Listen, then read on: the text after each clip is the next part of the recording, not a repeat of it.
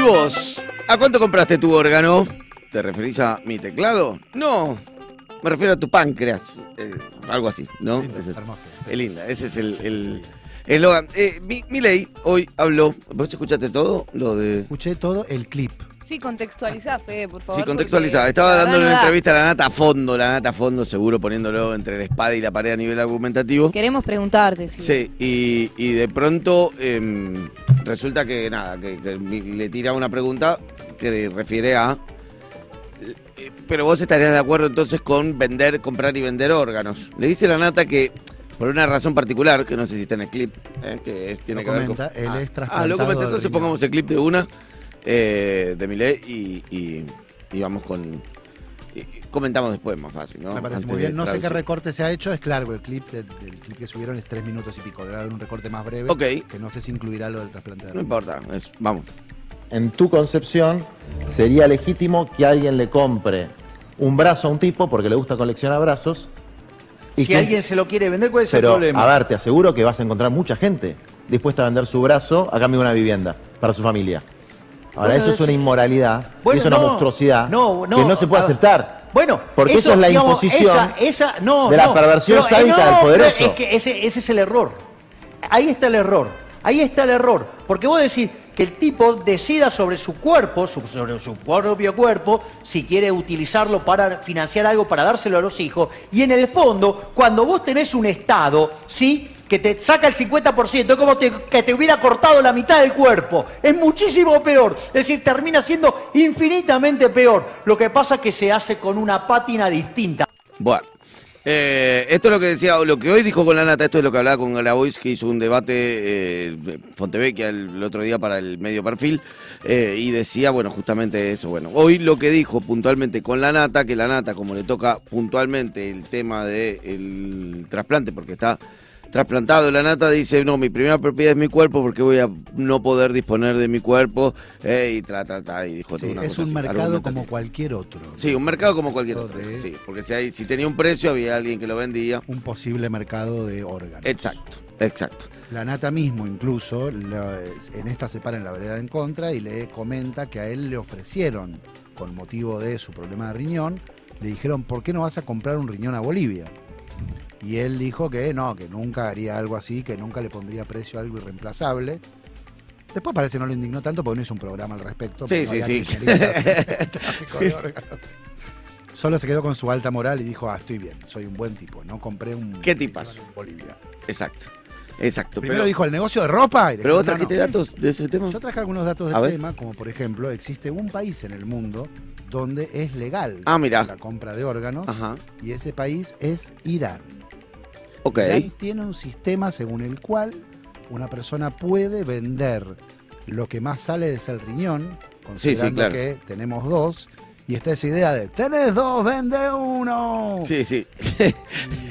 Y, y el Estado realmente lo promueve con argumentos no tan distintos de los de Milei, diciendo, porque es lo que tiene de loco, es que frente a lo que dice Milei, que es corramos al Estado y que hagamos cualquier chanchada entre nosotros, en el caso de Irán lo maneja el Estado. Solo el Estado puede manejar el tema de la compra y venta de órganos, pero la gente puede donar un órgano a cambio de dinero.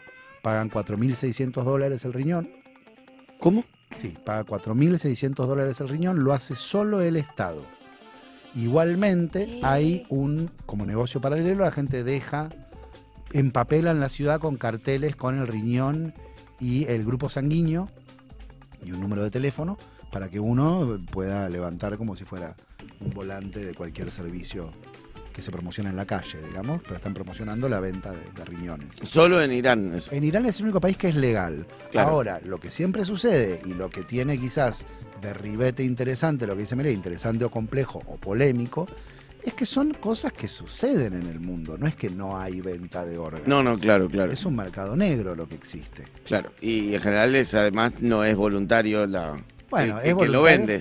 El que ahí, ahí es el punto que quizás me parece Grabois eh, establece con mucha sabiduría frente a mi ley, que es esta idea de, bueno, no hay una decisión donde no hay necesidades cubiertas, no hay libertad donde hay desesperación. No, bueno, eso sería como alguien en situación de desesperación que lo vende, pero además hay gente que, bueno, la se muere y se le, le sacan los órganos la matan para sacarle los órganos. Siempre hay, Eh, hay un, hay, parece que hay más de, eh, que hay un gran, un, un gran manto de leyendas respecto al robo de órganos. La famosa esa que aparecías en la Ah, bañera, con bañera hielo. con hielo, Ay. ¿Nunca la escuchaste No, esa? no la escuché. Era una leyenda de que conocías a alguien una noche y entonces salías y de golpe no te acordabas nada y aparecías en una bandera con hielo con un tajito Sí, Eh, en la panza. sí.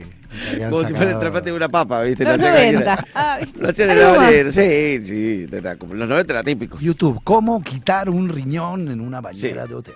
Pero bueno, son esas, esas ideas, esas este, secuencias de razonamiento de mi ley que, que Son esas abstracciones, pero que bueno, que terminan también hablando de una realidad que quizás con, con la indignación queremos ignorar, que es que hay gente que vende sus órganos. Ah, sí, no, bueno, pero no. Yo no Por creo que- desesperación, sí, sí. El, el- Ah, bueno, el sí, sí, gobierno claro. de Irán lo justifica de esa manera. Dice, hay gente que no tiene recursos Claro. y hay gente que tiene recursos y no tiene riñones. Y como que Claro. al Collán, al Collán, a Capri, Capri, uno le vende el riñón, se va con 4.600 dólares en el bolsillo. Sí, son esas cosas que mejor regularlas que dejarlas. Bueno, esa es la pregunta que, que- que como la más difícil de hacer, ¿no? por ahí, te por ahí discute mi ley al gobierno de Irán porque dice, ¿por qué el Estado se mete a una, es una transacción entre privados y bla? Ay, Dios. Exacto, Sí. claro. De hecho, traje a mi juicio la más estúpida reflexión de mi ley.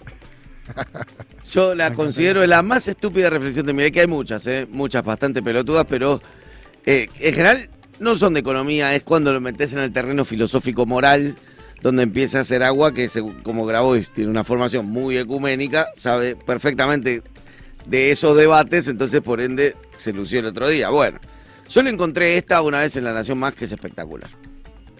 Suponete que yo tengo dos personas, ¿sí? Una que básicamente un día, mira, no tiene más que segundo grado y estaba mirando a su mujer y cuando la ve a su mujer presta a ir a la cama, dice, pero yo tengo que inventar algo para que anden así las mujeres, ¿sí? Entonces inventa la bikini y se llena de plata.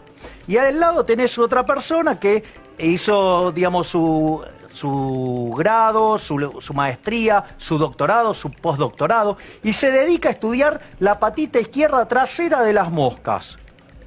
Evidentemente, el mercado, ¿qué es lo que hace? El mercado premia a quien satisface mejor las necesidades de su prójimo, ¿sí?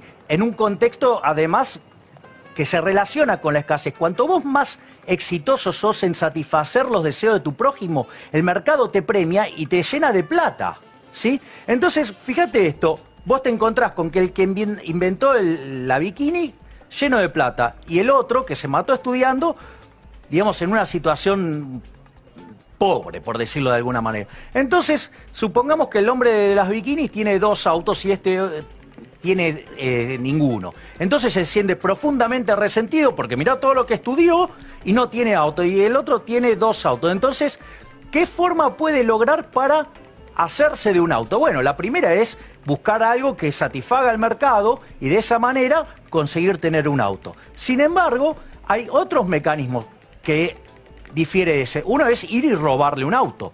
Pero claro, eso es muy feo. Entonces, ¿qué hace?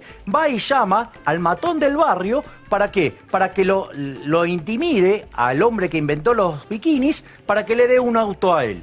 ¿Sí? Entonces se siente tranquilo. La famosa redistribución del ingreso, la redistribución de la riqueza, es decir, un acto violento. Es un acto violento donde castiga al exitoso y premia al envidioso. Alerta urgente.